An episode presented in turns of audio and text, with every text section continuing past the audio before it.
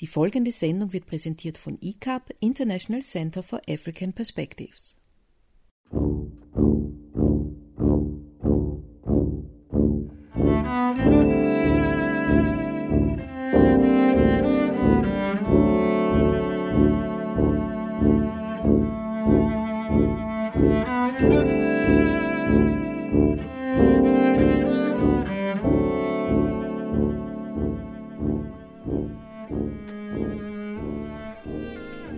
Österreichische Verfassung ist kein Buch mit sieben Siegeln.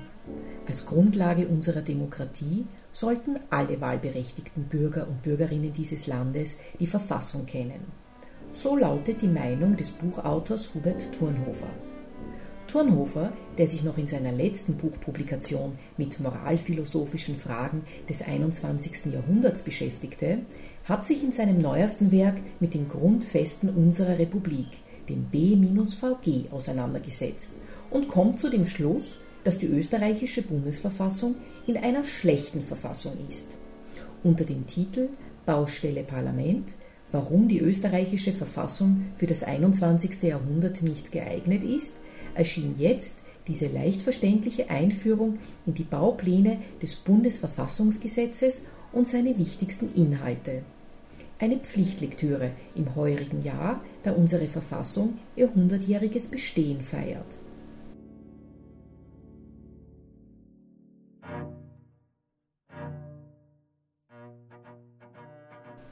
Am 11. Februar fand die Buchpräsentation im Musikverein Harmonia statt. Baustelle Parlament. Warum die österreichische Verfassung für das 21. Jahrhundert nicht geeignet ist, ist bei Books on Demand erschienen und unter anderem im Global Player Shop oder per E-Mail unter verein.diebunden.org in Kombination mit einem Abonnement der Zeitung The Global Player erhältlich.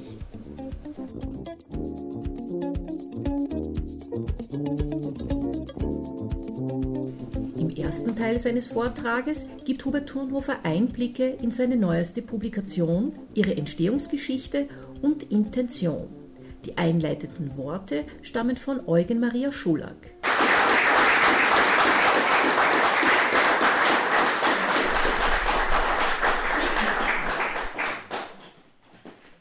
Sehr geehrte Damen und Herren, äh, über Thurnhofer muss ich glaube ich nicht vorstellen. Die meisten von Ihnen werden ihn kennen. Er ist studierter Philosoph äh, und hat die Kunst zu seinem Beruf gemacht, die Philosophie, Philosophie aber nie aufgegeben, hat laufend publiziert äh, und er hat ähm, ein Buch geschrieben über die österreichische Verfassung äh, aus Anlass ihres hundertjährigen Bestehens. Und man kann ja über die Verfassung da geteilter Meinung sein, aber gelesen wird es kaum jemand haben. Äh, es ist ein, ein Werk, das äh, nicht vom Publikum gelesen wird, auch nicht von Philosophen gelesen wird.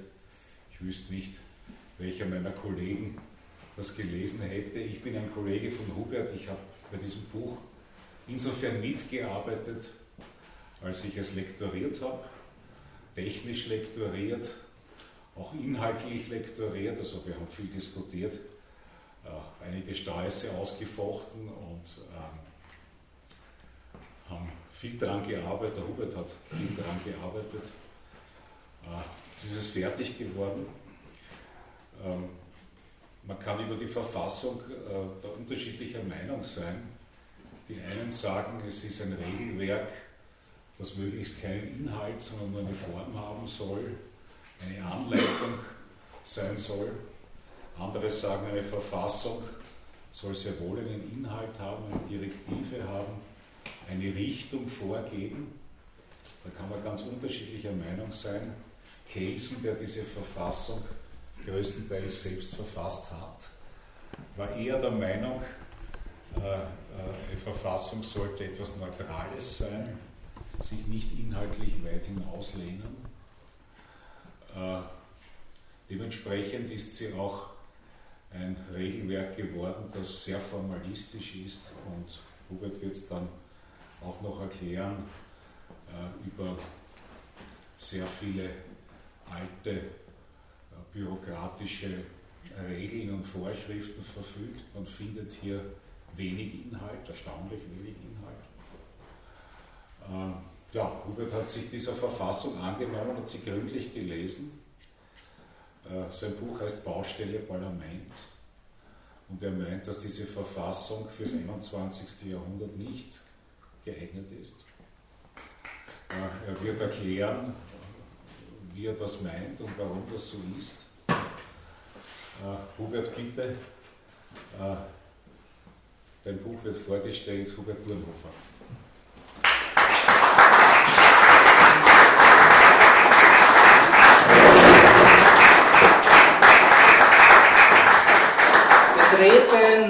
Verboten. Das steht auf jeder Baustelle, vor jeder Baustelle, rund um jede Baustelle. Dafür, dass ich mich äh, über dieses Verbot hinweggesetzt habe, bin einmal recht glimpflich davongekommen. Warum Baustelle Parlament?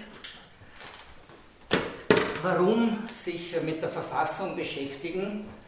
Es gibt sicher ein paar Leute hier, die sich daran erinnern, dass ich vor zwei Jahren das äh, Buch Moral 4.0 geschrieben habe auf Antwort, äh, als Antwort auf Internet 4.0 auch als äh, Suche nach neuen Werten, die für das 21. Jahrhundert geeignet sind. Und ich habe auch in diesem Buch ein Demokratiekapitel geschrieben, die Krisen der Demokratien, und habe das ein bisschen reißerisch im Untertitel genannt, wie sich Demokratien selbst abschaffen. Das war natürlich nur ein kleiner kleiner Abriss. Im Prinzip die Grundthese dieses Buches war, das Legalitätsprinzip überlagert das Moralitätsprinzip. Also kurz gesagt, äh, kein Mensch wahrscheinlich wird in Frage stellen, wenn jemand sagt, das Recht steht über allem und über allem. Ich glaube, da gibt es wahrscheinlich in jedem Rechtsstaat einen Konsens. Nur wenn man sich fragt, wie kommt das Recht zustande und vor dem Legalitätsprinzip gibt es kein Moralitätsprinzip, dann kann sich das Recht nur aus sich selbst erklären und das wird philosophisch betrachtet ein bisschen schwierig. Und äh, deshalb, da ich das jetzt auch für mein Bedürfnis ein bisschen nur oberflächlich gestreift habe, habe ich mir gedacht, wo finde ich jetzt äh, den Kern des Legalitätsprinzips? Natürlich ist das Parlament nicht nur als Baustelle physisch am Ring, sondern als Parlamentarismus tatsächlich auch eine Baustelle. Und meine Grundthese war, die Grundlage dieser Demokratie muss natürlich in der Verfassung sein, wo sonst. Ja. Deshalb habe ich mich dann wirklich zum Jahresbeginn vor einem Jahr hingesetzt, habe die Verfassung einmal durchgelesen und im ersten Impuls schon ein bisschen schockiert, ja, weil ich äh, im BVG, das ist das Bundesverfassungsgesetz, im Kern dessen, was Verfassung ist, das wird noch eine sehr komplexe Sache, was überhaupt Verfassung ist. Also das, was Kelsen vor genau 100 Jahren fertiggestellt hat äh, und das damalige Parlament angenommen hat im Oktober 1920, das ist ja nur ein kleiner Teil dessen, was wir heute als Verfassung, als österreichische Verfassung vor uns liegen haben. Ja. Und äh, die äh, Idee war, man setzt sich damit auseinander und kommt drauf, es ist hier einfach sehr viel bürokratisch, Kakanien leuchtet durch. Äh, Bürokratie ist dominant und äh, die Frage ist, kann das heute auf die Probleme unserer Zeit noch eine Antwort geben? Und wenn wir nur mit dem ersten Absatz beginnen, ja, mit dem ersten Artikel, den wahrscheinlich jeder schon irgendwo gelesen, gehört, gesehen hat, die, der Artikel 1, Österreich ist eine demokratische Republik, ihr Recht geht vom Volk aus dann könnte man sich die Frage stellen, und wenn das Recht vom Volk ausgeht, wo kehrt es danach ein? Und die Antwort ist, im Staatsapparat. Also wie ich angefangen habe, die Verfassung zu lesen, hatte ich eine Grundthese. Ja. Die Grundthese war, es gibt eine Verfassung, die ist geschrieben, die ist aus dem Jahr 2014, da gibt es dann jedes Jahr natürlich Änderungen, Updates. Die ist natürlich so umfangreich, dass sich die meisten Leute schon äh, beim Anschauen äh, schockiert zurückziehen und sagen, oh, das ist nichts für mich. Die Grundthese war, es gibt diese geschriebene Verfassung und daneben gibt es eine Realverfassung. Und die äh, weichen voneinander ab. Das war eine Idee. Man braucht äh, kein wirklich intensiver Beobachter unserer Realpolitik sein, um auf diese Idee zu kommen. Ja. Wenn man sich anschaut, was so tagtäglich in der Tagespolitik passiert, denkt man sich oft, na, kann das wirklich verfassungskonform sein? Also das war die Grundidee und interessanterweise bin ich dann zu dem Ergebnis gekommen, dass die geschriebene Verfassung mit der Realverfassung in weiten Zügen übereinstimmt. Also wenn wir vom ersten Artikel weitergehen zum Artikel 2, so findet sich hier die Information, Österreich ist ein Bundesstaat, die, der Bundesstaat wird gebildet aus den selbstständigen Ländern, Burgenland, kann jeder aufzählen, neun Bundesländer. Äh, das Bundesgebiet umfasst die Gebiete der Bundesländer, Staatsverträge, mit denen die Bundesgrenzen geändert werden, dürfen nur mit Zustimmung der betroffenen Länder abgeschlossen werden. Und dann geht es weiter. Grenzänderungen innerhalb des Bundesgebietes bedürfen übereinstimmender Gesetze des Bundes und der betroffenen Länder. Für Grenzbereinigungen innerhalb des Bundesgebietes genügen übereinstimmende Gesetze der betroffenen Länder. Also da sind schon hier Finessen für Profi-Juristen, dass sie mal unterscheiden lernen, ich weiß nicht wann und wo, wo der Unterschied zwischen Grenzbereinigung und Grenzänderung ist. Das muss man halt irgendwann einmal wahrscheinlich im Jus-Studium lernen. Also ich würde sagen, schon in den Artikel 2, 3 spiegelt sich der Zeitgeist nach dem Ende einer Epoche, die Robert Musik Kakanien nannte. Also das war ja Originaltext noch von Kelsen, den ich hier zitiere. Ja. Hier geht es darum, Maßnahmen zu setzen, damit sich die jahrhundertealten Usancen der europäischen Adelsdynastien nicht mehr wiederholen. Denn in der rund tausendjährigen Geschichte Österreichs bis 1918 war es üblich, dass Herzog und Fürstentümer Gebietsansprüche am Schlachtfeld anmeldeten und über anschließende Friedensverträge regelten. Auch Schenkungen oder Gebietsverschiebungen durch Erbschaften waren an der Tagesordnung. Also man sieht, in welchem Geiste so ein Artikel überhaupt verfasst wird. Jetzt haben wir aber seit 99 Jahren keine Gebietsveränderungen mehr. Ja? Und man muss sich fragen, was hat so ein Artikel dann 100 Jahre nach Entstehen dieser Verfassung, die jetzt sicher im Wesentlichen auch die Intention hatte, die monarchistische Verfassung in eine demokratische Verfassung überzuführen und halt die alten Wehwehches aufgearbeitet hat, aber was hat das heute hier noch verloren? Äh, ähnliches Beispiel ist Artikel 4. Das Bundesgebiet bildet ein einheitliches Währungs-, Wirtschafts- und Zollgebiet. Innerhalb des Bundes dürfen Zwischenzollunionen oder sonstige Verkehrsbeschränkungen nicht errichtet werden. Auch dieser Artikel lebt von der historischen Erinnerung an hunderte Zollschranken innerhalb Europas. Was soll man im Jahr 2020 dazu sagen?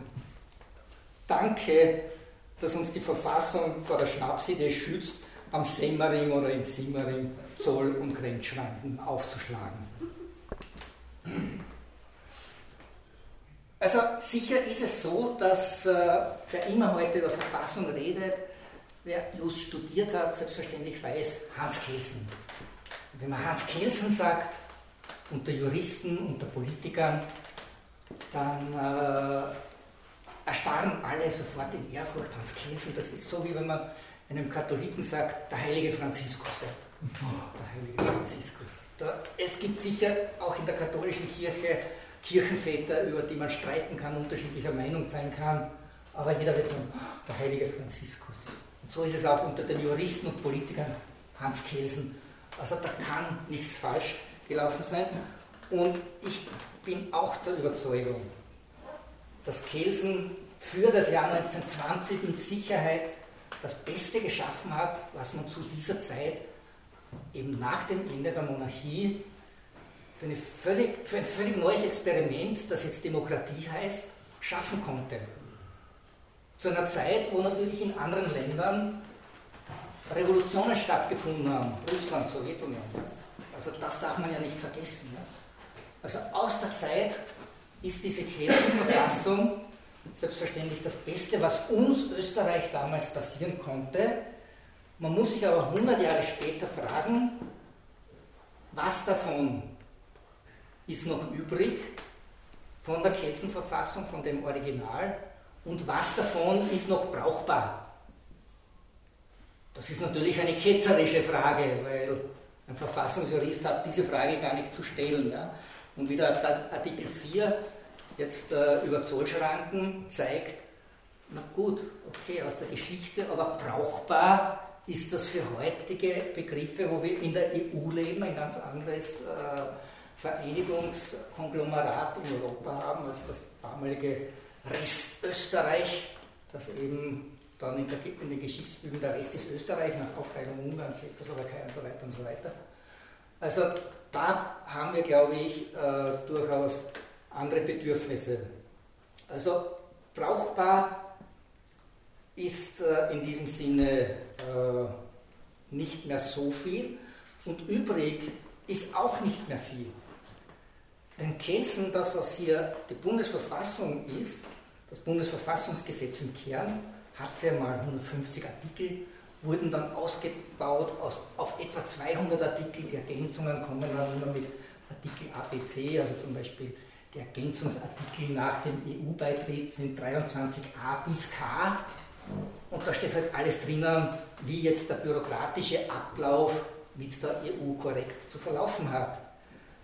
Aber es gibt natürlich darüber hinaus auch jede Menge Nebenverfassungsgesetze, wie das hier heißt, Bundesverfassungsgesetz mit Nebenverfassungsrecht.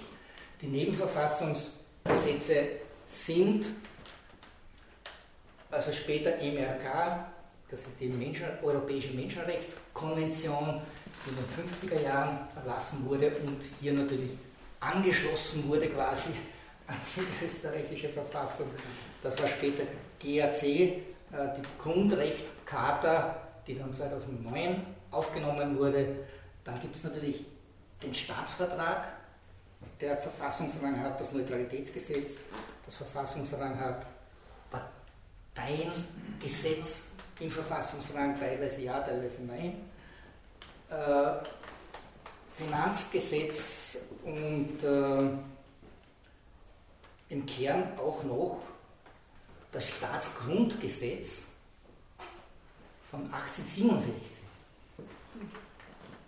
Also da ist ja Kakanien nicht im übertragenen Sinne drinnen, das ist buchstäblich Kakanien. Ja. 20 Jahre Kaiser Franz Josef Regierung und man war damals bemüht, praktisch die Nationalitäten, Konflikte und einen gewissen Ständeausgleich äh, zu schaffen. Ja? Also nicht mehr der absolute Monarch, der Kaiser Franz Josef, sondern auch die Stände haben ein Recht mitzureden und die Nationalitäten auch was zu sagen haben. Also es war im Wesentlichen dieser, dieses Staatsgrundgesetz 1867 ein gelungener Ausgleich, auch damals der dann nur bis 1918 gehalten hat zwischen Österreich und Ungarn. Also das war der Kern. Und jetzt, wie kommt es dazu, dass diese, dieses Gesetz weiterlebt in der Verfassung ab 1918, ab 1920, was dann beschlossen wurde. Das liegt daran, dass sich die damaligen Parteien nicht auf Grundrechte und Grundwerte einigen konnten. Deshalb haben wir auf dieses Gesetz zurückgegriffen und gesagt, na gut, steht eh schon da, also nehmen wir halt das. Also das muss man sich vorstellen. Und weil sich Parteien vor 100 Jahren nicht einigen konnten, haben wir heute keine Grundrechte und keine Grundwerte in der Verfassung. Ja. Jetzt sind Grundwerte aber natürlich in politischen Sonntagsreden gerne aufgerufen. Ja. Aber wie und wo soll ich sie abrufen? In der Verfassung? Ja, wäre schön. Wenn man sie findet, und wer sucht, der findet, na gut, dann suchen wir halt einmal. Und dann werden wir halt auf die Europäische Menschenrechtskonvention, auf die Menschenrechtscharta und so weiter verwiesen. Und es gibt auch irgendwo absurd in einem Artikel, was eigentlich um, das, äh, um die Schulrechte geht, auch noch einmal reingepfropft, 2005 äh, einen Werteartikel. Und was die Verfassung aber wirklich zu einem Fass ohne Boden macht, das ist die Möglichkeit, ganz normale Bundesgesetze in Verfassungsrang zu heben. Das heißt, es weiß heute in Wahrheit kein Verfassungsexperte, wie viele Verfassungsartikel es exakt gibt, weil das eben dann nach dem Zweiten Weltkrieg ein beliebter Sport der großen Koalitionen geworden ist, die ja dann natürlich mit ihrer Zweidrittelmehrheit alles, was ihnen gerade irgendwie in den Kram gepasst hat, im Verfassungsrang gehoben haben. Und da bin ich nicht der Erste, der das kritisiert. Adamowitsch und Funk, das Standardwerk österreichischer Verfassung, 1980, 81 in der ersten Auflage herausgebracht haben, haben das natürlich auch schon kritisiert. Aber offenbar wirkt es dann, wenn man wirklich die Experten weglobt, den Adamowitsch hat man natürlich dann den Verfassungsgericht hineingelobt und dann hat er keine Grundlage mehr, solche äh, Auswüchse auch zu kritisieren, dann muss er es halt hinnehmen. Und die einzige Aufgabe, die er noch hat, ist, sie zu interpretieren. Und wenn ich immer wieder auf die Grundwerte komme, so ist das jetzt für andere Verfassungen durchaus selbstverständlich. Deutschland hat im Jahr, im Vorjahr 70 Jahre Grundrecht, deutsches Grundrecht gefeiert. Ja. Heißt nicht Verfassung, hat den Hintergrund, dass das entstanden ist in der Zeit, wo BRD, DDR getrennte Länder waren. Und solange das Land nicht wiedervereinigt war, hat man den, der Verfassung quasi den provisorischen Titel Grundrecht gegeben. Also die Wiedervereinigung ist da, aus Gewohnheit heißt es immer noch Grundrecht, aber de facto ist das Grundrecht das deutsche Verfassung. Und das Grundrecht hat äh, natürlich, das Grundgesetz, Entschuldigung, das Grundgesetz beginnt mit den Grundrechtartikeln. Das sind 19 Artikel, wo dann eben wirklich konkret aufgelistet ist, wie sich äh, die Grundwerte, die Grundrechte der Menschen zusammensetzen. Und dann beginnen halt natürlich auch bürokratische Artikel, auch selbst die Verwaltungsartikel sind äh, relativ konzise und äh, klar formuliert und auch strukturiert. Weil die Strukturierung in diesem BVG, die ist ja auch äh, nur für Anhänger der Chaostheorie ein Genuss. Ja. Und das ist hier immer wieder ein, ein, ein philosophischer Ansatz, zu sagen, die Voraussetzungen der Rechtsprechung müssen natürlich entsprechend die Werte sein. Und wenn ich die jetzt aber nicht in der Verfassung habe, dann sind es beliebige Werte. Oder es sind anstelle der Werte die Interessen der Parteien. Und das ist eigentlich dann die Tragödie der österreichischen Verfassung, dass sie mit ein Grund dafür ist, dass äh, die österreichische Demokratie eine, Demokrat, eine Parteiendemokratie ist, sage ich einmal vorsichtig, diplomatisch, unter Freunden würde ich sagen, eine Parteiendiktatur. Das äh, ist meines Erachtens die Tragödie der Verfassung, weil das eben wirklich in der Verfassung angelegt ist. Was war Kakanien in der Urverfassung, Kakanien 19. Jahrhundert, der Begriff von Robert Musil für die K- und K-Monarchie. Das war natürlich Interessen der Stände und der Nationen, Nationalitäten. Was ist Kakanien im 20. Jahrhundert? Die Interessen der Parteien. Und wenn man jetzt auch sagen kann, die Parteiinteressen in der Zwischenkriegszeit waren auch wirklich noch Klasseninteressen und Standesinteressen, die auf Ideologien beruhen. Da berufe ich mich jetzt einfach auch auf die Erinnerungen von Bruno Kreisky, die ich jetzt gerade gelesen habe über die Zwischenkriegszeit, wo eben Konflikte auch noch einmal auf der Straße mit der Faust und äh, manchmal mit der Waffe ausgetragen wurden, aber es waren wirklich ideologische Konflikte. Die Ideologie fehlt heute. Wir sind in unserer Demokratie Wahrheit in der ideologiefreien Zone. Und wenn ich eine Ideologie nicht mehr identifizieren kann, dann kann ich auch Grundwerte den Parteien nicht mehr zuordnen und nicht mehr identifizieren. Aber sie fließen natürlich ein, nicht? weil ich kann ja nicht sagen, okay, jetzt beschließe ich äh, Gesetz und das Gesetz aus sich heraus ist zu beschließen. Ja, warum denn? Weil ich irgendeine Intention habe. Weil ich eine Einstellung habe, dass das passieren soll und das nicht, das soll passieren und das nicht. Das heißt, die Intention, die Einstellung ist intransparent, wenn sie nicht schriftlich verschriftlicht ist und festgesetzt wird. Das ist aus meiner Sicht eines der Grundprobleme, wenn man Moralitätsprinzip ausklammert und sagt, das Legalitätsprinzip alleine schafft alles. So, also ich könnte jetzt wirklich äh, zur Unterhaltung bürokratische Zitate aus der Verfassung rauf und runter bringen, aber ich äh, will Sie damit dann nicht zu lange aufhalten.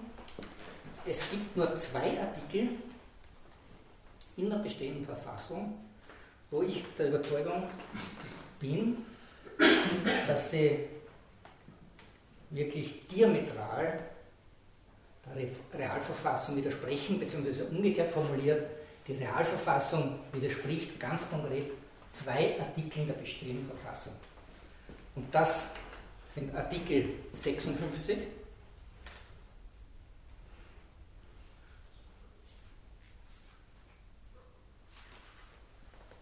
Und zwar lautet dieser Artikel, die Mitglieder des Nationalrates und die Mitglieder des Bundesrates sind bei der Ausübung dieses Berufes an keinen Auftrag gebunden.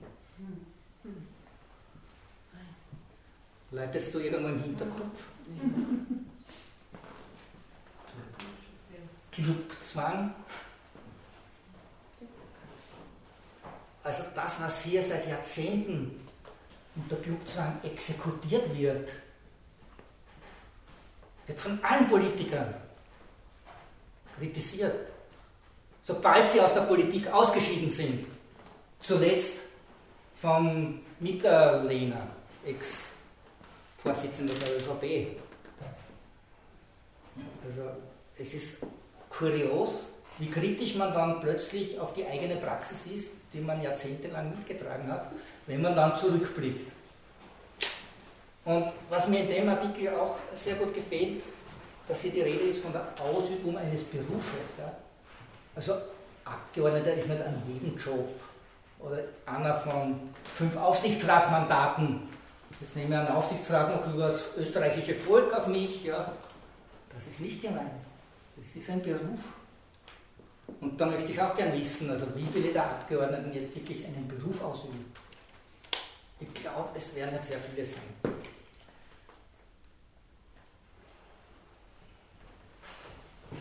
Ich ergänze hier, damit Sie auch sehen, wie abstrus und retro die Verfassung einfach in jedem Artikel ist. Das klingt ja mal faszinierend gut. Das ist aber nur der Absatz 1 von Artikel 56. Jetzt lese ich Ihnen den Absatz 2 von Artikel 56 vor. Just for fun.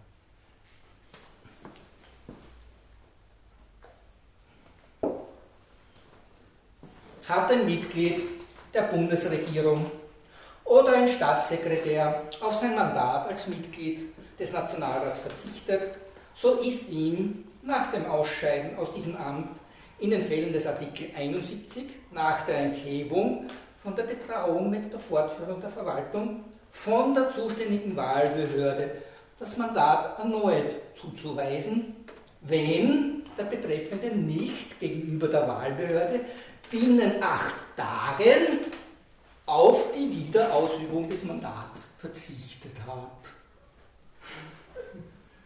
Alles mitgekriegt? Also der Artikel 56.1 sagt alles klipp und klar und in Artikel 2 geht man sofort wieder in ein Teil, Detailproblem und die Verfassung bezieht sich dann sehr oft. Weiteres ist in der Geschäftsordnung des Parlaments. Dieser Geschäftsordnungsartikel hat nichts mit einer Verfassung zu tun. Ein Verfassungsartikel ist Artikel 85. Geht kurz und bündig. Die Todesstrafe ist abgeschafft. Okay. Das ist ein Verfassungsartikel. Aus meiner Sicht hat einen Inhalt, versteht jeder und ist nachhaltig. Ja? Also ich glaube, es gibt nur ein paar wirklich kuriose Typen des, im Lande, die sagen, na, Todesstrafe ist auch eine der Bruchlinien zwischen Europa und Amerika meines Erachtens. Ich habe dem ein eigenes Kapitel gewidmet. So, das ist 56. Das betrifft die Abgeordneten. Der Artikel 19 betrifft die Regierung. Jetzt sagen Sie mir mal Synonyme für den Begriff Regierung. Exekutive. Exekutive. Staatsverwaltung. Staatsverwaltung, ja, das ist auch schon sehr formal. Volksvertretung. Volksvertretung. Herrscher. Eigentlich Herrscher, ja. Die Mächtigen. Wer wird uns denn täglich in den Medien als die Mächtigen des Landes serviert? Freihaus. Und natürlich die Regierung.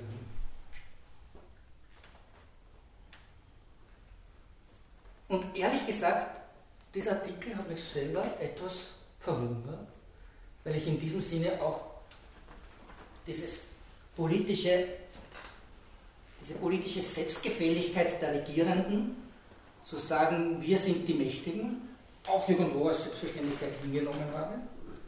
Aber der Artikel 19 Absatz 1 lautet, die obersten Organe der Vollziehung sind der Bundespräsident, die Bundesminister und Staatssekretäre sowie die Mitglieder der Landesregierungen.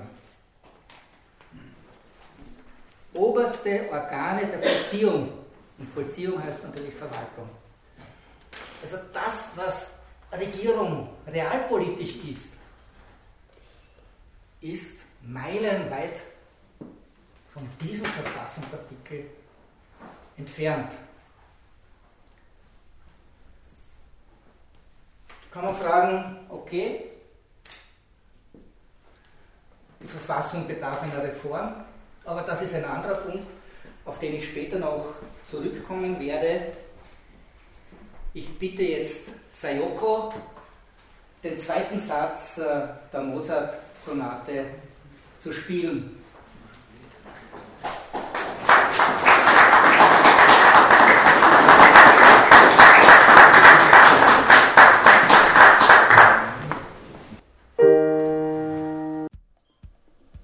Im zweiten Teil stellt Hubert Thunhofer Vergleiche zwischen der österreichischen Verfassung und der Schweizer Verfassung an. Letztere, so die Ansicht des Autors, sei als Vorbild für eine moderne Verfassung zu werten, die den Anforderungen des 21. Jahrhunderts gerecht wird.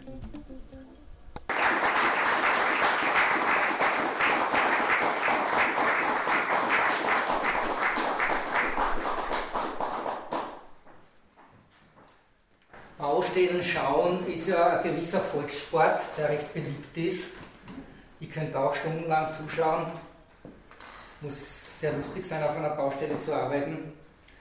Und man könnte Baustelle Parlament auch als Aussichtsplattform auf die parlamentarische Demokratie betrachten. Also man sieht von der Vogelperspektive drauf, sieht vielleicht da oder dort sogar ein bisschen mehr als die einzelnen Bauarbeiter, die drinnen herumwuseln auf dieser großen Baustelle. Ja. Und äh, das war auch das Anliegen, es sollte keine wissenschaftliche Abhandlung werden, wo dann die Verfassung bis ins letzte Detail äh, analysiert und zerpflückt wird, sondern es soll wirklich eine Anregung sein, es soll als Einführung in die äh, Verfassung gelesen werden. Die Original-Verfassungsartikel habe ich kursiv gesetzt, aber natürlich gibt es dazu jede Menge Kommentare von mir. Man kann sagen, aus der Vogelperspektive, aus der philosophischen Perspektive. Und das Buch endet mit einem kleinen Ausflug in die Schweiz, der auch eine kleine Betrachtung des Gesellschaftsvertrages von Rousseau beinhaltet. Und wie wichtig das Kapitel ist, ist einfach, um zu zeigen, eine Verfassung kann auch anders ausschauen, aber auch wieder daran zu erinnern, dass die Demokratie natürlich auch Grundlagen haben, die in der Philosophie liegen, die auch jetzt 200, 250 Jahre alt sind. Ein Beispiel dafür, wie wichtig das ist, war eine Diskussion, die die Wiener Zeitung organisiert, regelmäßig unter dem Titel Demokratiegespräche. Da waren hochkarätige Politwissenschaftler eingeladen, die ehemalige LIF-Vorsitzende äh, Hilde Schmidt, glaube ich, war der Name. Heide, Heide Schmidt. Im Wirrwarr der Diskussionen ist man zu dem Ergebnis gekommen, man kann gar nicht definieren, was Demokratie ist. Also wenn ich einen empirischen Ansatz fahre, ja, und sage, ich schaue mir 200 Staaten an, 178 davon nennen sich Demokratie und alle sind in Wahrheit ganz anders, ja, wenn ich rein empirisch vorgehe, dann muss ich wirklich zu dem Ergebnis kommen, es ist nicht definierbar. Ja, vielleicht, und da muss ich nicht Philosophie studieren, mich einmal einmal hinsetze und sage, was haben eigentlich Leute wohl so zu sagen, ja keine Hirnedis waren, dann ist das vielleicht hilfreich, muss uns heute nicht hundertprozentig überzeugen, aber in den Grundideen, glaube ich, können wir dort wieder sehr viel finden. Deshalb hier ein paar Auszüge aus dem Kapitel, ein kleiner Ausflug in die Schweiz. Jean-Jacques Rousseau wurde 1712 in Genf geboren. Damals war Genf noch nicht Teil der Schweizer Eidgenossenschaft. Er war daher in jenem Ausmaß Schweizer, in dem Wolfgang Amadeus Mozart Österreicher war. Doch die Nationalitätenfrage steht hier nicht im Mittelpunkt.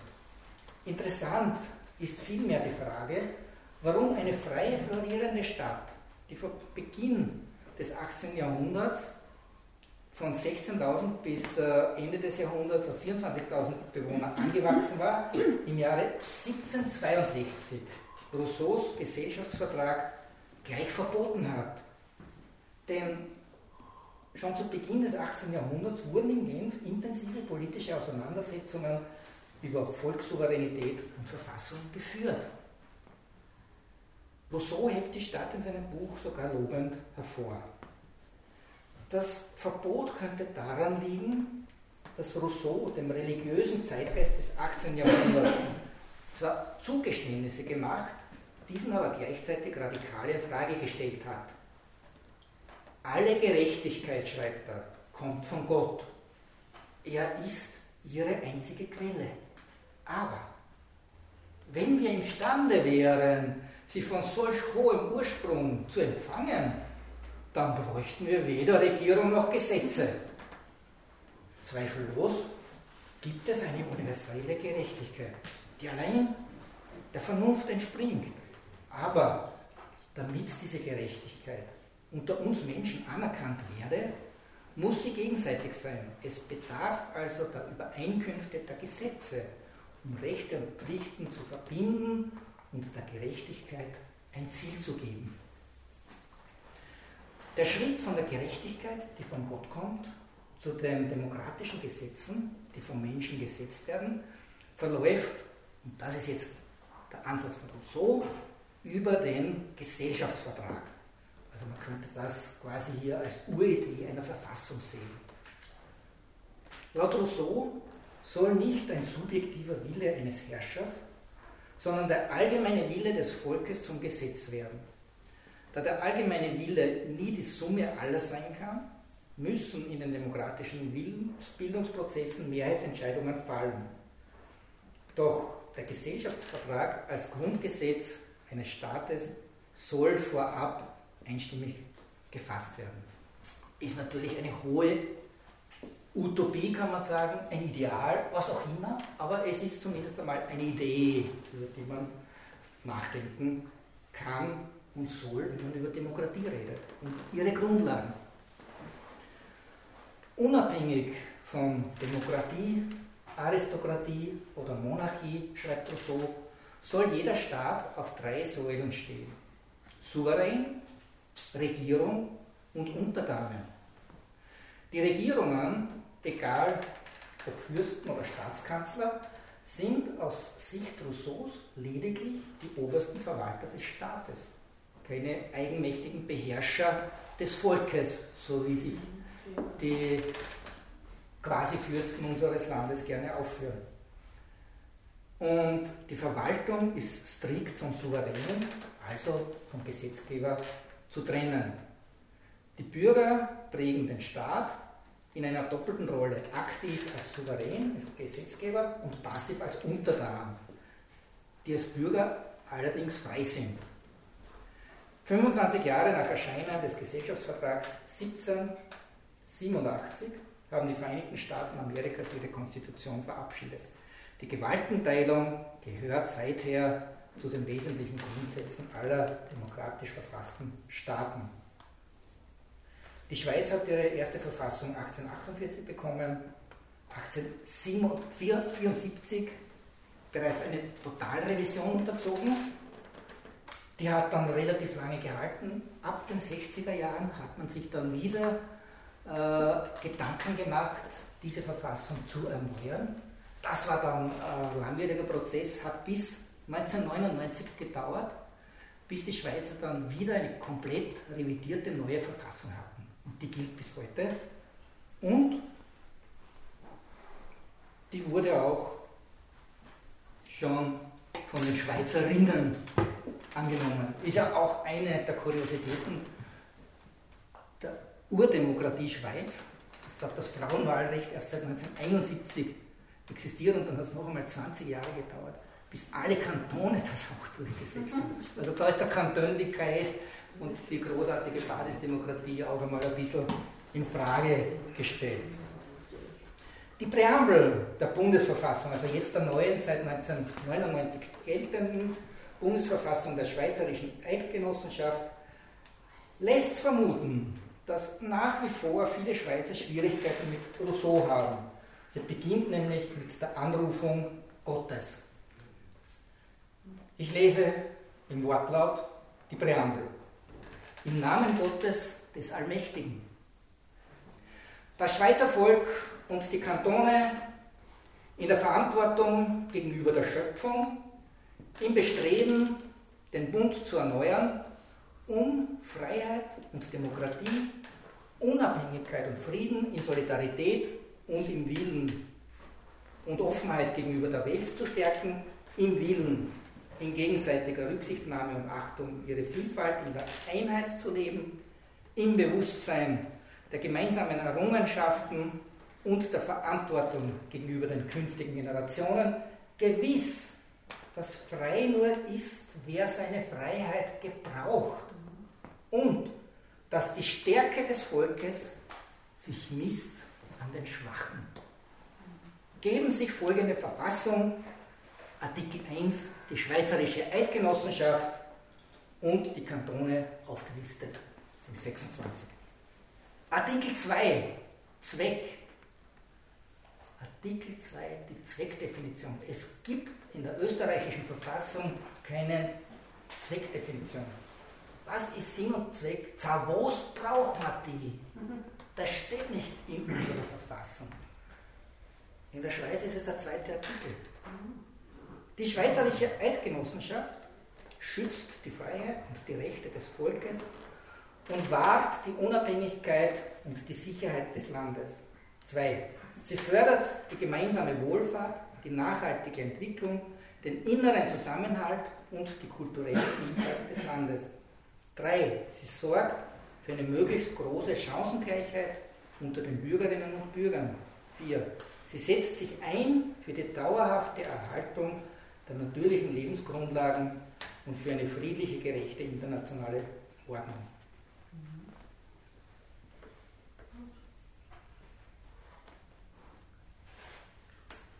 Es kommt dann Artikel 4, Landessprachen. Die Landessprachen sind Deutsch, Französisch, Italienisch und Rätoromanisch. Also hier kann ich dann auch zurückblättern und vergleichen. Was wäre der Artikel, der vergleichbare Artikel 8 im österreichischen Bundesverfassungsgesetz?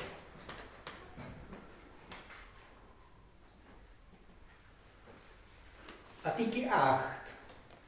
Die deutsche Sprache ist, unbeschadet der den sprachlichen Minderheiten bundesgesetzlich eingeräumten Rechte, die Staatssprache der Republik. Die Republik Bund, Länder und Gemeinden bekennt sich zu ihrer gewachsenen sprachlichen kulturellen Vielfalt, die in den autochthonen Volksgruppen zum Ausdruck kommt. Sprache und Kultur, Bestand und Erhaltung dieser Volksgruppen sind zu achten und zu sichern und zu fördern. Ist relativ klar für die österreichische Verfassung, allerdings schon direkter Widerspruch zum Artikel 7, alle Staatsbürger sind vor dem Gesetz gleich. Also hier wird schon ein Unterschied gemacht zwischen autochthonen Volksgruppen und nicht autochthonen. War halt vor 100 Jahren kein Thema. Ja? Da hat es die Serbokroaten gegeben, jetzt im Rest Österreich. Aber heute gibt es Serben, Bosnier, Slowenen, Türken. Wann beginnt die autochtone Phase, dass man sagt, okay, kann sich auf den Artikel 8 des österreichischen Sprachengesetzes berufen?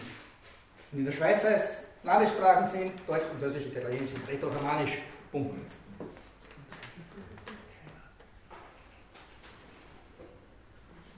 rechtliches Handeln muss im Interesse des, im öffentlichen Interesse liegen. Also ist vielleicht schwammig, aber es ist immerhin klar, es kann nicht das Partikularinteresse der mächtigen Parteien sein. Ja. Das öffentliche Interesse ist definitiv weiter gefasst als das, was unser Land dominiert, nämlich das Parteieninteresse. Artikel 7 bei den Schweizern heißt, die Würde des Menschen ist zu achten und zu schützen. Wer nach der Würde ein Bundesverfassungsgesetz sucht, wird Würde nur als Konjunktiv zu werden finden. Die Würde des Menschen hat Österreich erst 2009 mit der Charta der Grundrechte der Europäischen Union in der Verfassung aufgenommen. Artikel 1 heißt hier, die Würde des Menschen ist unantastbar, sie ist zu achten und zu schützen. Also das ist dann auch wieder weiter identisch mit äh, dem ersten Artikel des deutschen Grundgesetzes.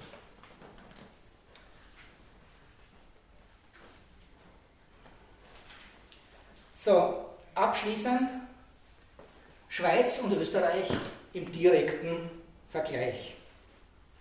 Artikel 84 handelt vom alpenquerenden Transitverkehr. Absatz 1. Der Bund schützt das Alpengebiet vor den negativen Auswirkungen des Transitverkehrs. Er begrenzt die Belastungen durch den Transitverkehr auf ein Maß, das für Menschen, Tiere und Pflanzen sowie ihre Lebensräume nicht schädlich ist. 2. Der alpenquerende Gütertransitverkehr von Grenze zu Grenze erfolgt auf der Schiene. Der Bundesrat trifft die notwendigen Maßnahmen. Ausnahmen sind nur zulässig, wenn sie unumgänglich sind. Sie müssen durch ein Gesetz näher bestimmt werden. Drei, die Transitstraßenkapazität im Alpengebiet darf nicht erhöht werden. Von dieser Beschränkung ausgenommen sind Umfahrungsstraßen die Ortschaften vom Durchzugsverkehr entlassen. Im Vergleich dazu, Bundesverfassung, Artikel 10, Bundessache ist die Gesetzgebung und die Vollziehung in folgenden Angelegenheiten. Also es gibt Artikel, die heißen Bundessache ist Gesetzgebung, Landessache Vollziehung. Also da muss man immer sehr genau unterscheiden. Ja. Und ich habe mir die Nachlässigkeit erlaubt, für diese Untersuchung die neuen österreichischen Landesverfassungen ganz einfach zu ignorieren. Also das wollte ich mir nicht noch antun, hier auch noch einmal einen Abgleich zu treffen, ob da wirklich noch was Sinnvolles drinnen steht. Im Prinzip sollte man eigentlich darüber nachdenken, ob ein kleines Land wie Österreich noch neun unabhängige Bundesländer mit eigener Legislative braucht. Das ist eigentlich die Grundfrage, die eine Verfassung beantworten sollte, wo wir sagen, wir haben jetzt über Österreich eine neue Legislative mit der EU, dann sollte eigentlich irgendwo unten einmal was wegfallen, ja, damit es ein bisschen weniger wird mit den Gesetzen. Aber wie gesagt, das nur am Rande bemerkt. Hier Artikel 10 sagt uns, Bundessache ist die Gesetzgebung und die Vollziehung in den folgenden Angelegenheiten. Und das beginnt dann von 1 bis 20. Ja? Und ich greife nur Absatz 9 heraus, um das direkt mit den Schweizern zu vergleichen. Ist in den Angelegenheiten Verkehrswesen bezüglich der Eisenbahnen und der Luftfahrt sowie der Schifffahrt, soweit diese nicht unter Artikel 11 fällt. Können Sie nachschauen, was Artikel 11 ist? Das ist nämlich Bundessache, Landessache. Kraftfahrwesen, Angelegenheiten der wegen ihrer Bedeutung für den Durchzugsverkehr durch Bundesgesetz als Bundesstraßen erklärten Straßenzüge außer der Straßenpolizei. Straßenzüge außer der Straßenpolizei. Strom- und Schifffahrtspolizei, soweit sie nicht unter Artikel 11 fällt. Post- und Fernmeldewesen. Umweltverträglichkeitsprüfung für Bundesstraßen und Eisenbahn Hochleistungsstrecken, bei denen mit erheblichen Auswirkungen auf die Umwelt zu rechnen ist. Ein Absatz aus Artikel 10, der uns sagt, was Bundessache in der Gesetzgebung und in der Vollziehung ist. Und die Schweizer sagen, der alpenquerende Gütertransitverkehr von Grenze zu Grenze erfolgt auf der Schiene. Punkt. So kann man auch eine Verfassung schreiben.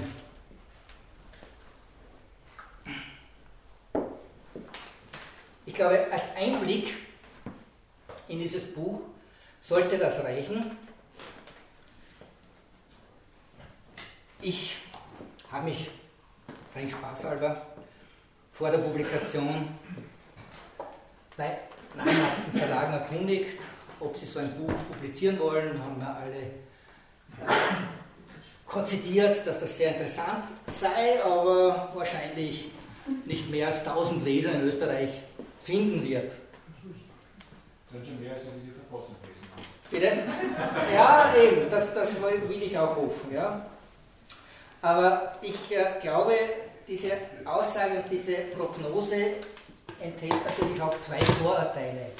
Das eine Vorteil ist, vielleicht viele Leute, Bürger des Landes werden das selber sagen, die Verfassung ist so kompliziert, die verstehen nicht, lesen nicht, abgeschlossen, adieu. Diese Einstellung halte ich für undemokratisch. Die andere Feststellung ist die der Experten. Ja, genau, wir wissen, die Verfassung ist so komplex, da brauchst eine Expertise und eine zehnjährige äh, Ausbildung, damit du die verstehst. Das kann ein Normalbürger nicht interpretieren. Diese Einstellung halte ich für antidemokratisch. Demnach ist die einzige demokratische Einstellung die, wir müssen uns mit der Verfassung auseinandersetzen, wenn wir uns mit den Grundlagen unserer Demokratie befassen wollen. Und weil ich jetzt nicht warten will, bis ich 1000 Stück verkauft habe, fange ich an, dieses Buch einfach zu verschenken. Jeder, der heute hier ist, kriegt dieses Buch geschenkt.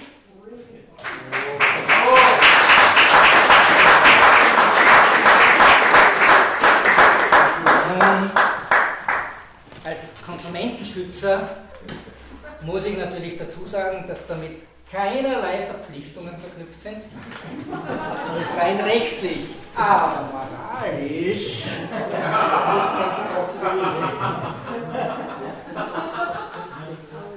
Und damit ich euch eine Erleichterung gebe, eurem, eurem Gewissen nachzukommen, habe ich hier ein Experiment der Geschenkökonomie gestartet. Und wer immer der Meinung ist, das will ich nicht nur selbst geschenkt haben, sondern auch weiterschenken, kann 10 Exemplare bei mir um 99 Euro bestellen und 20 Exemplare um 165 oder 50 Exemplare um 330 Euro. Ich glaube, jeder muss 50 Freunde haben, denen er so eine Grundlagen äh, Auseinandersetzung mit unserer Demokratie schenken will. Ich lasse Ihnen einmal weitere fünf Minuten Zeit, das setzen zu lassen und bitte die Sayoko und den dritten Satz äh, von Schuberts G-Dur-Sonate zu spielen.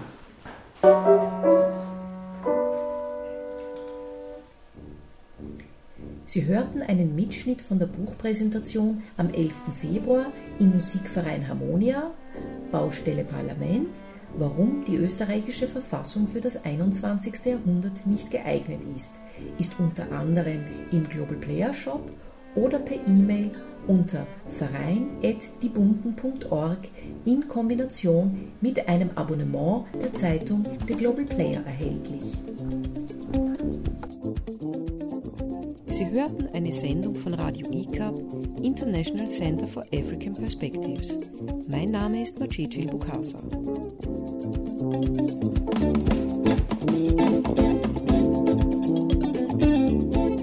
Recap